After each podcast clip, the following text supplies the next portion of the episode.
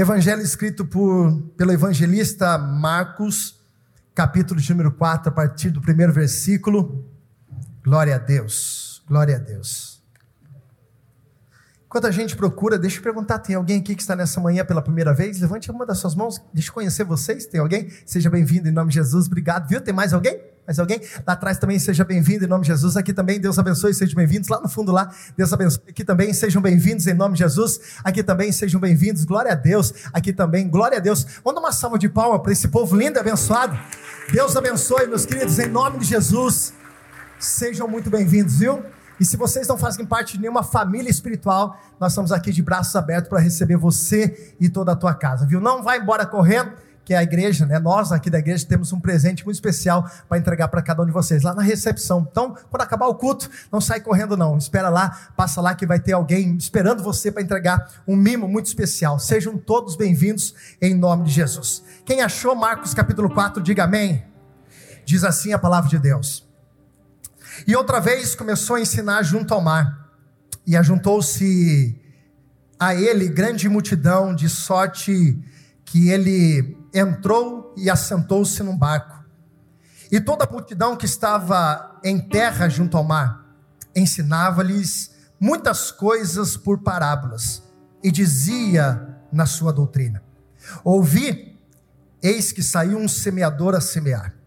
E aconteceu que, semeando ele, uma parte da semente caiu junto ao caminho, e vieram as aves dos céus e a comer e outra caiu sobre pedregais, pedregais, aonde havia muita terra, e nasceu logo, porque não tinha terra profundo. Mas saindo o sol, queimou-se, e porque não tinha raiz, secou-se. E a outra caiu entre espinhos, e crescendo os espinhos a sufocaram, e não deu fruto.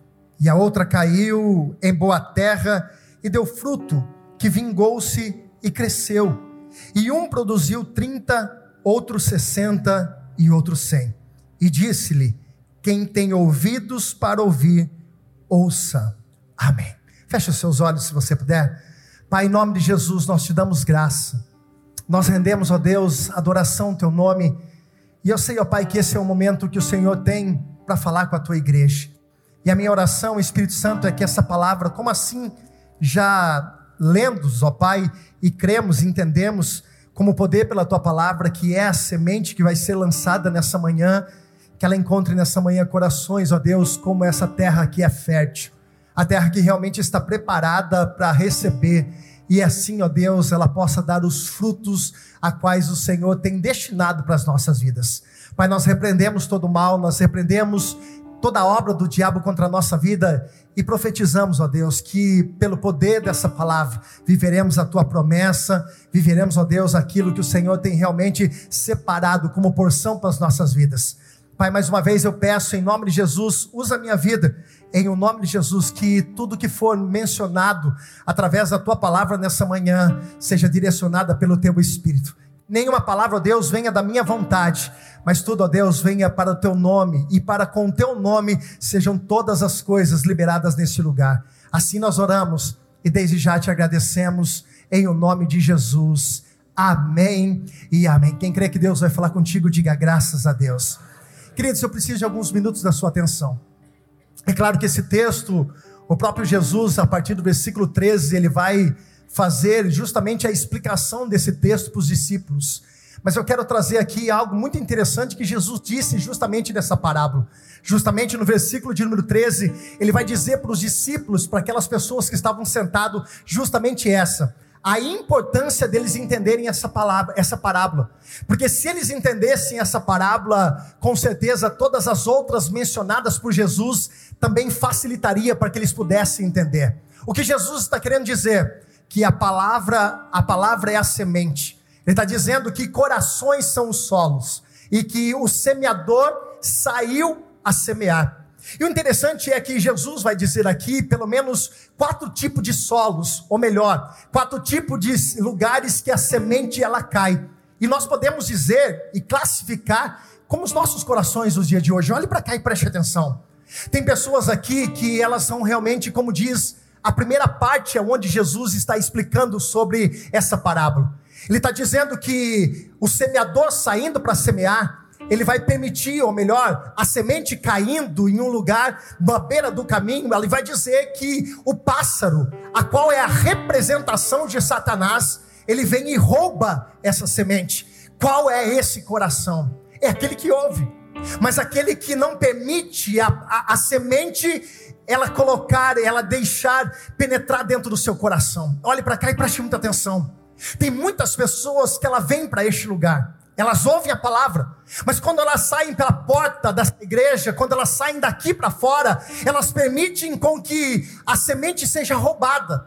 Na verdade, Satanás ele espera todo o tempo, porque se essa semente ela produzir fruto no nosso coração, ela vai produzir aquilo que o diabo não quer que a gente viva, não quer que a gente se esforce a estar deixando com que ela permaneça no nosso coração. Então, o primeiro objetivo de Satanás é roubar essa palavra. E eu posso dizer para você que, infelizmente, no meio de uma multidão que nós estamos aqui, tem pessoas que elas ouvem a palavra, elas sabem a verdade da palavra, mas quando elas saem pela porta fora, ou até mesmo aqui dentro, para uma distração, pela sua cabeça está tão distante, está tão longe daquilo que está acontecendo aqui, Satanás vem e rouba essa semente.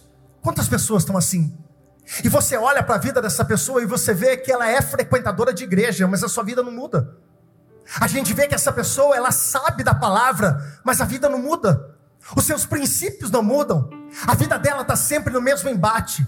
Ela está tropeçando sempre nas mesmas pedras. Ela está vivendo sempre a mesma história. Como se diz o antigo, é sempre a mesma ladainha a qual ela conta. Porque a semente não está encontrando espaço e pior de não estar encontrando espaço, o coração dela está permitindo com que essa ave chamada Satanás, ela venha roubar essa semente. Você precisa entender uma coisa, irmãos. Existe uma vez que eu ouvi uma frase de um pastor, uma conversa de alguns pastores, ele disse: Olha, Satanás nunca vai ter poder dentro da minha igreja. E outro pastor respondeu: Disse, enganado você está que Satanás está de alguma forma estratégica dentro das igrejas, tentando roubar justamente a palavra, para que ela não crie raiz e ela não crie vida na vida das pessoas. Tem gente que está aqui e o coração dela está tão distante. O coração dela já está pensando no que ela vai fazer daqui a pouco para o almoço, já está pensando na semana que vai iniciar, nos boletos que ela tem que pagar, aleluia por isso. Mas a Bíblia vai dizer que Satanás ele não está brincando. E nós precisamos entender que a realidade é essa. Se essa semente não encontrar um coração fértil, um coração disposto a receber da tua palavra e permitir com que essa palavra crie raiz no seu coração, nós viveremos uma vida espiritual totalmente superficial. Nós viveremos uma vida espiritual totalmente fraca, totalmente sem destino, totalmente sem propósito. E eu estou falando aqui com cristãos. Porque essa palavra não estava sendo pregada apenas para pessoas que estavam querendo conhecer Jesus. Na verdade, quando Jesus senta naquele barco, Jesus está ensinando sobre a nossa vida, a nossa caminhada, sobre estes tempos. E nós precisamos entender nessa manhã que o nosso coração não pode ser esse coração que permite com que Satanás venha roubar a semente que Jesus tem lançado. Você já parou para pensar? Olhe para cá e preste atenção nessa gravidade.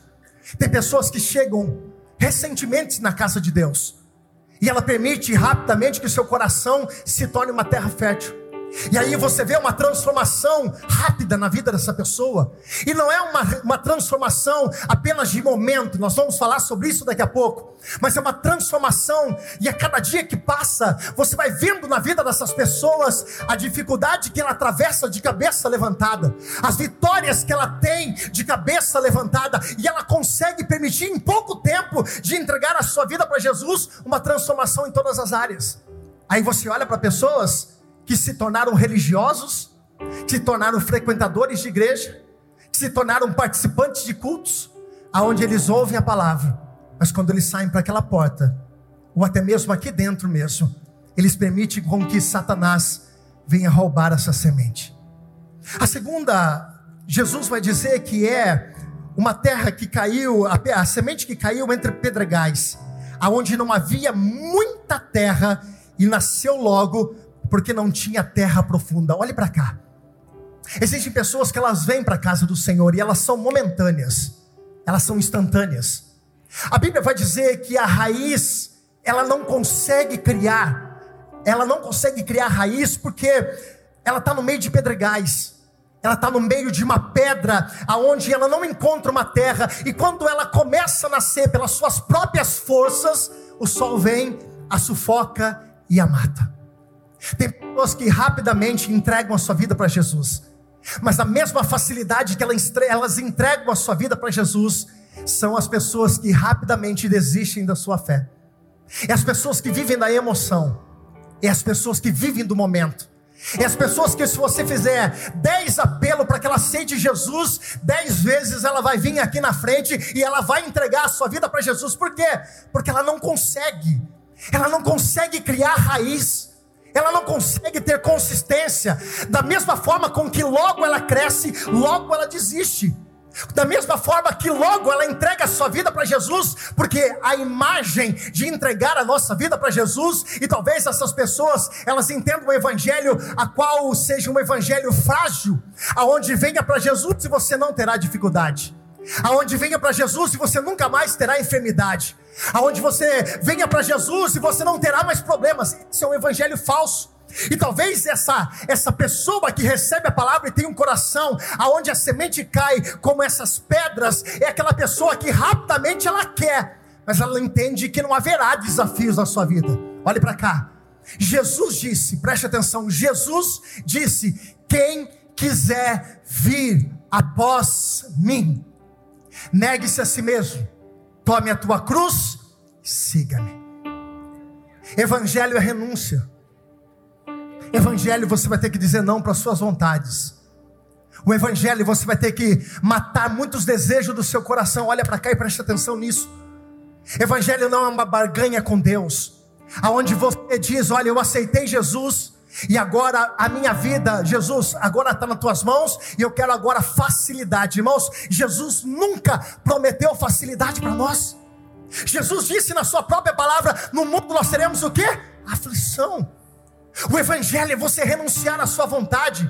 Tem dia que você não vai ter vontade de estar aqui, tem dia que você não vai ter vontade de fazer o que Jesus ensinou, e não é por relação à nossa vontade, a relação é por nós renunciarmos à nossa vontade e dizermos que a partir de agora a nossa vida está nas mãos, está no controle de Jesus. É por isso que tem muitas pessoas que começam, mas elas não terminam. É por isso que tem muitas pessoas que iniciam bem, mas o primeiro vento, a primeira tempestade, ou o primeiro sol ardido, ela é sufocada, porque ela não tem raiz. Note-se que a primeira é aquela terra batida, aonde a semente cai e não consegue penetrar. A segunda, ela cai entre as pedras e ela não consegue criar raiz. Aí Jesus vai dizer que tem uma outra semente. E essa semente, Jesus vai dizer que ela tem raiz mas ela é sufocada pelos espinhos. Tem muita gente que ela, ele tem uma, até uma certa consistência, ele tem até um certo desejo, mas esses espinhos representam as coisas que o mundo oferece. Ela está sufocada pelo desejo de coisas que são materiais. Tem gente que é desesperado por isso, não está aqui, irmão, vem à noite. O pessoal da noite geralmente é assim, mas de manhã não tem. Mas tem pessoas que elas são obcecadas por coisas materiais. Elas correm a sua vida inteira atrás de coisas e de repente ela pode gastar a sua velhice e todo o dinheiro que você conquistou para resolver um problema que você criou no decorrer por não viver o propósito certo da vontade de Deus. Tem pessoas que são desesperadas em ter, e eu não sou contra isso. Corra, busque os seus objetivos, seja realmente uma pessoa próspera, aonde o poder de Deus, a manifestação de Deus aconteça na tua vida. Mas olha para cá e preste atenção. Não deixe com que as coisas do mundo te sufoquem. Não deixe com que os desejos carnais, os sentimentos carnais, os desejos em ter e ser e ser reconhecido te sufoque. Tem pessoas que elas permitem com que essa, esses espinhos acabem sufocando e a vida dela, ela, ela divide com outras coisas. Ela divide com, com, com, com, sentimentos, ela não consegue ter uma consistência. Ela começa bem, ela tem até uma certa raiz, mas todos os dias ela, ela divide coisas que não eram para ser divididos da presença de Deus. E com o passar do tempo, o que vai acontecendo, irmãos? Vai morrer. Tem pessoas que estão aqui que elas perderam o foco. E eu preciso falar isso. Talvez você já está tão ocupado e o que eu acho interessante é que muitas pessoas elas se perdem com aquilo que elas sempre oraram na sua vida. Tem pessoas que tropeçam na bênção. Tem pessoas que acabam desistindo da sua caminhada de fé porque agora não tem mais tempo. Porque agora eu não posso mais, eu estou tão ocupado. E aí os espinhos dessa vida, os espinhos vão sufocando. E quando você menos percebe, você não consegue dar mais frutos. Me perdoe eu dizer uma coisa muito interessante para algumas pessoas aqui. Quando você chegar no céu, Deus não vai perguntar: quantos carros você tinha? Quando você chegar no céu, me perdoe, eu sou um cara que penso muito e incentivo você que é jovem, adolescente, correr atrás dos seus objetivos. Mas quando você chegar no céu, Jesus não vai perguntar quantos diplomas você tem. Mas Jesus vai perguntar para você: aonde estão os seus frutos. Por isso que Jesus termina falando da quarta semente, ou do quarto tipo de solo, dizendo que este solo, e eu faço questão de ler, outro caiu em boa terra, e que vingou-se e cresceu, e um produziu 30 por um, um outro por 60 e outro por 100. Jesus está dizendo: não é só uma questão de ter raiz, você tem que crescer. E não é só uma questão de você crescer, você tem que dar fruto. Não adianta só estar numa terra fértil. Não adianta você apenas crescer. Você precisa dar fruto. Para para pensar um pouco. Nessa correria da sua vida, quais são as coisas que se tornaram mais prioridade para você? Nessa correria que a vida nos ensina, que nós precisamos matar um leão por dia, quais são as nossas prioridades? Se Jesus nos ensina dizendo, buscai em primeiro lugar, em primeiro lugar, o reino de Deus e a sua justiça e todas as demais coisas não é o que nós queremos, é aquilo que nós precisamos seria acrescentado. Só que alguns valores são invertidos. Só que algumas coisas nós colocamos na frente. Eu não estou dizendo só em frequentar culto, que também é algo muito importante, e não é essa discussão do contexto da história, mas é a nossa vida com Deus, a nossa intimidade, é o nosso culto dentro da nossa casa, é a reunião entre família, onde nós sentamos na mesa, discutimos sobre a palavra, falamos sobre o crescimento espiritual, do que está acontecendo, perdemos-se os valores. Deixamos com que as coisas principais se tornassem secundárias na nossa vida e aquilo que é secundário se tornasse principal. Há uma inversão de valores e papéis aonde nós, como igreja, precisamos resgatar, porque Jesus está procurando uma igreja, uma terra fértil que dê fruto. E isso um dia vai ser cobrado de mim, de você. Isso um dia vai ser realmente cobrado de mim, de você. Como eu disse, quando nós chegarmos no céu, não haverá uma pergunta dizendo quanto carro, quanta casa, quantos diplomas ou quantas coisas você conquistou. Mas Jesus vai perguntar para você quais são os seus frutos. Quando a gente lê essa palavra, nós trazemos para a nossa vida, é, para nossa vida financeira, pastor, a semente que eu plantei, e a gente usa isso como palavra profética, vai produzir na minha vida frutos de um por cem, de um por sessenta, de um por trinta. Glória a Deus. Mas na verdade, Jesus está falando de outros tipos de fruto, sobre a sua vida, sobre o que você tem feito com a semente que tem sido plantada, se o seu coração é fértil. Eu vou falar uma coisa para você e pode assustar você. Jesus nunca se impressionou com multidão. Olha para cá. Jesus nunca se impressionou com multidão. Talvez, pastor, claro.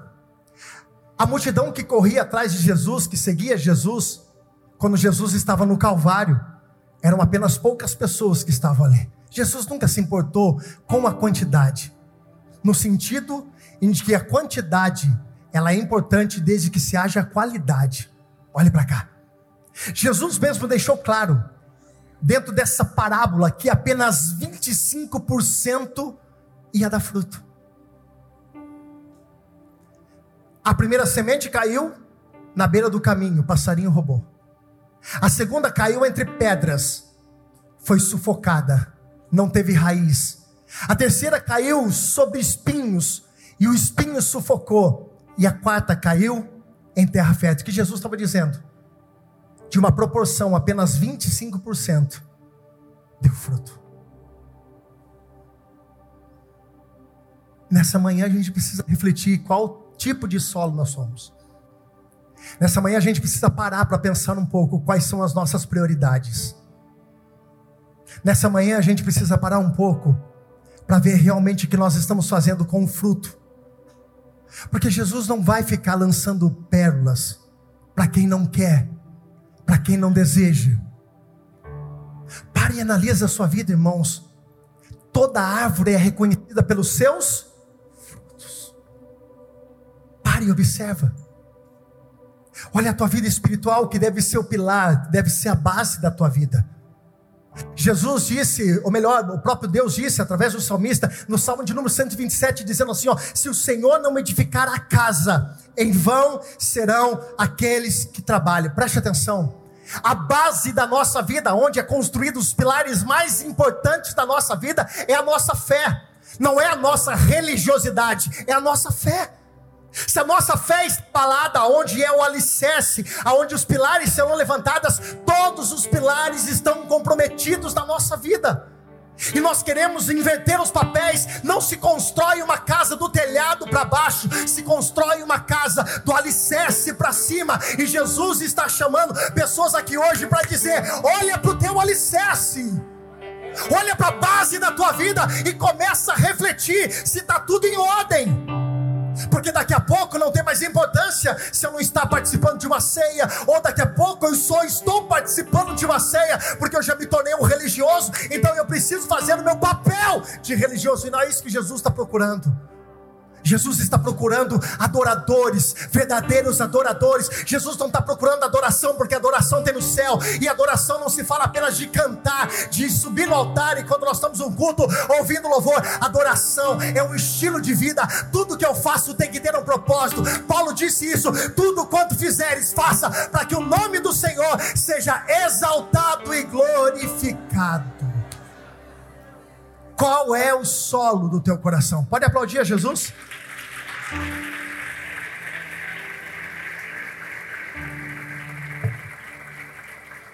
Qual é o solo do teu coração? Você é a terra que é abatida, aonde a semente cai e o pássaro leva embora. Tem tantas pessoas que ouvem a palavra, mas essa palavra não cria raiz no coração dela. Tem pessoas que não deixam com que a palavra penetre no seu coração. São aquelas pessoas temporárias. São aquelas pessoas de fases. Hoje está bem, amanhã não. Hoje eu estou levantando a mão, adorando a Deus. Vem em mim que eu estou facinho, Jesus. No outro dia eu estou longe da presença de Deus. Não porque Jesus, porque acostumou ou entendeu que o Evangelho seria somente sim para você. E deixa eu dizer uma coisa para você: com amor da palavra do Espírito Santo de Deus, o Evangelho não é só sim. Aprenda a entender que existem nãos que fazem propósito de Deus para a tua vida. E tem não que é livramento de Deus. Deus não respondeu a oração de pessoas aqui, porque se Deus tivesse entregado alguma coisa para algumas pessoas aqui, você não não estaria aqui no dia de hoje. São pessoas temporárias, são pessoas aventureiras. Jesus não está procurando aventureiro para vir aqui, irmãos. Jesus está procurando uma geração que faça diferença. Nós precisamos propagar o Evangelho que Jesus está voltando, e é um Evangelho de arrependimento. Irmãos, se João Batista, se Jesus estivesse nesses dias, qual era o discurso? Irmãos, João Batista, qual que era o discurso de João Batista? Arrependei-vos. E para variar, chamava o irmão de raça de víbora ainda. Jesus prega, Pedro prega a seu primeiro discurso. Pedro não vai fazer uma, um discurso eloquente na sua primeira pregação após Atos capítulo 2. Pedro vai chegar diante de uma multidão e vai dizer: Arrependei-vos. É esse o Evangelho. O Evangelho da cruz é arrependimento. O Evangelho da cruz é renúncia. O Evangelho da cruz é matar a minha vontade e dizer para Jesus: seja feita a tua vontade. Getsêmenes é ensinamento. Jesus disse: se possível, afasta de mim esse cálice. Mas ele disse: Não é a minha vontade, é a tua vontade que prevalece. Esse é o verdadeiro evangelho. E quem é criado com arroz e feijão é resistente ao dia mal. E Jesus está oferecendo um banquete nessa manhã, porque dias difíceis podem vir, mas a minha fé é inabalável. Aleluia! Tem um outro solo. O que recebe o espinho é os cuidados do mundo, é os enganos, a riqueza, a ambição, é as coisas que entrando sufocam a palavra e fica infrutífera. E por último tem terra fértil. E essa é a pergunta que eu quero fazer para você, para a gente orar agora. Qual é o solo que a semente tem sido lançada, chamado a seu coração? Será que você não está permitindo? É por isso essa inconstância, muitas vezes, que nós vivemos. Irmãos, o ser humano é inconstante. E se nós não tivermos firmeza na palavra, nós nos tornaremos inconstantes espiritualmente. E Jesus não está criando uma geração de pessoas inconstantes. Nós somos responsáveis pela geração futura. É verdade, irmãos. E se nós vivemos um evangelho blá blá blá, mimimi, irmãos, o que será da geração futura? Você, pai, você tem mais do que uma responsabilidade. É permitir com que seu filho seja resistente às tentações que o mundo tem colocado, que as ideologias têm tentado implantar dentro de escolas, dentro de faculdades. Você, pai, você, mãe, é responsável em manter o coração do teu filho diante da presença de Deus para se tornar um terra fértil, aonde a semente caia e produza de verdade a verdadeira essência da palavra. Chega de transferir para outros a responsabilidade que é nossa. Uou. Qual é o solo do teu coração? Você pode fechar os seus olhos?